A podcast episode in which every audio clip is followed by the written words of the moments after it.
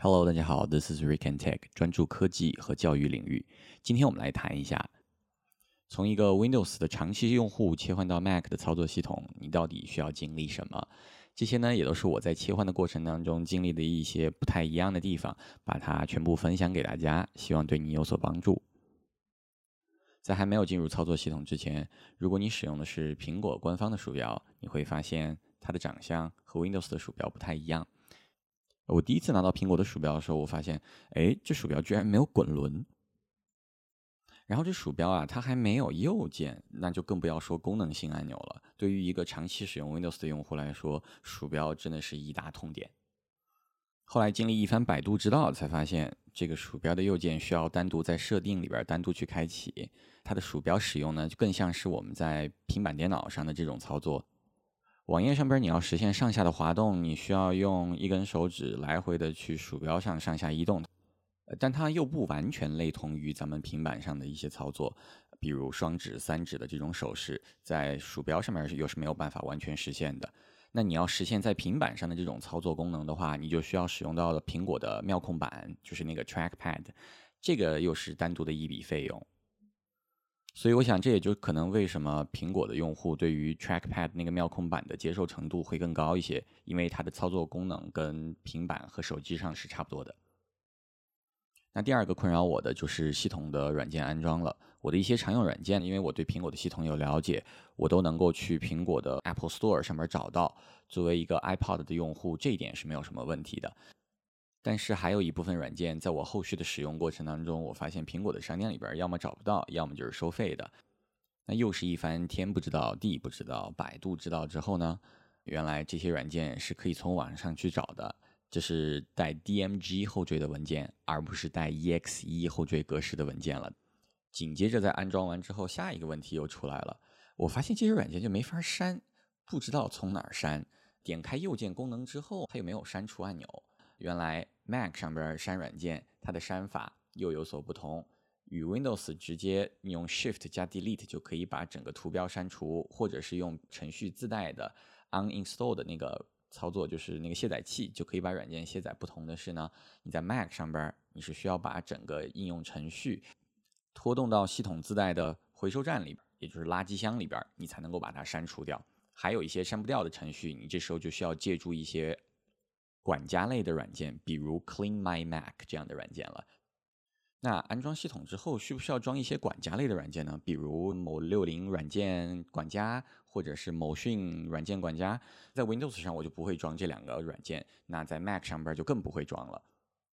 说完了文件的不同，键盘的使用上边也是有一些不同的。我的苹果呢，因为是一台 MacBook，它是笔记本电脑，自带了苹果的键盘。这个键盘上面就有一些按钮，一个是 Command 键，另一个是 Option 键。这两个键的使用，可能也是很多 Windows 的朋友转到 Mac 上面遇到的困难。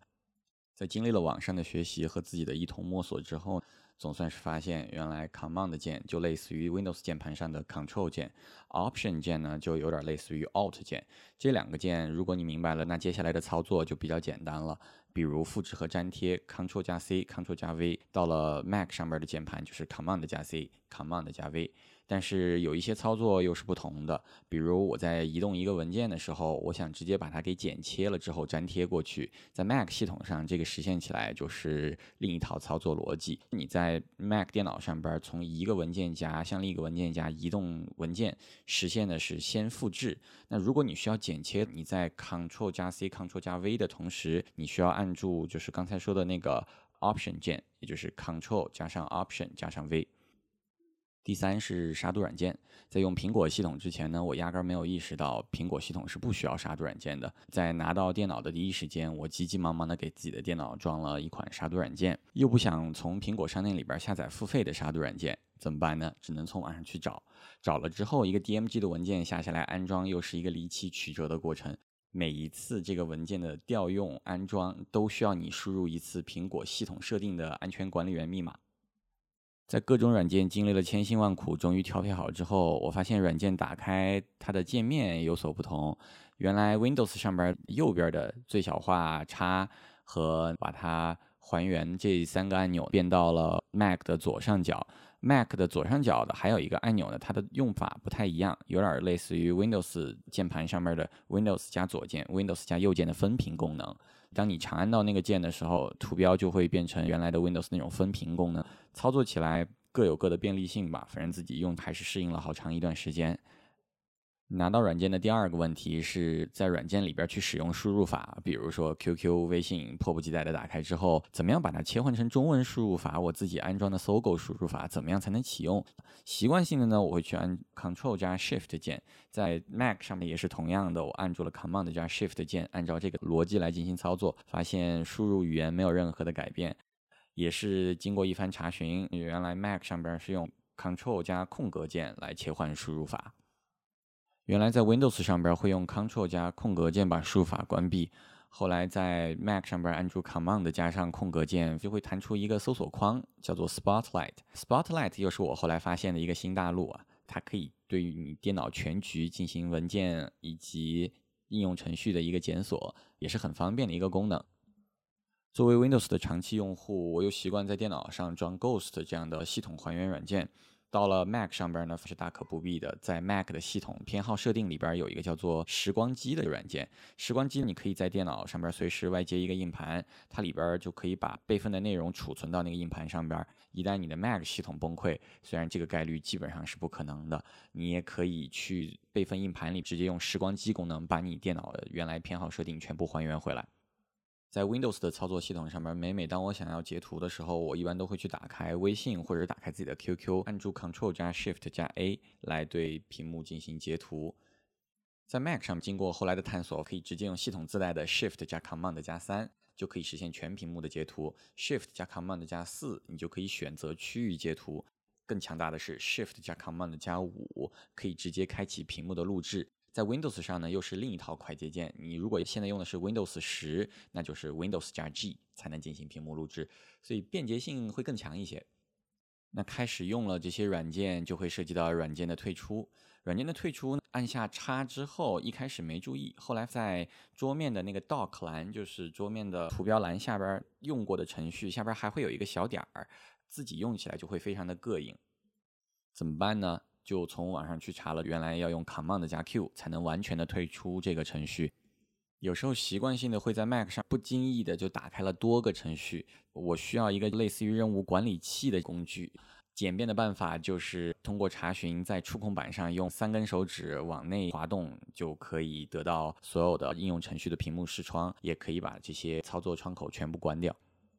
因为之前自己玩游戏的时间还是挺多的，尤其是在 DOTA 和一些大型的单机游戏上花的时间挺多的。到了苹果，虽然知道这个电脑不是为了游戏而生，但还是想去找一下上边有没有自己喜欢的游戏。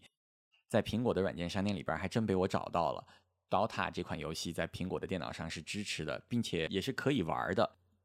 最后一点就是，我习惯在 Windows 的电脑上去查询每一个盘位的使用情况，比如说 C 盘、D 盘、E 盘，那就需要找一个图标叫我的电脑，经常都是通过那块入口进去的，或者是通过现在 Windows 十的计算机。在 Mac 上边的话，这个功能是没有的，你需要单独去下载软件来对自己的硬盘进行重新的分区划分。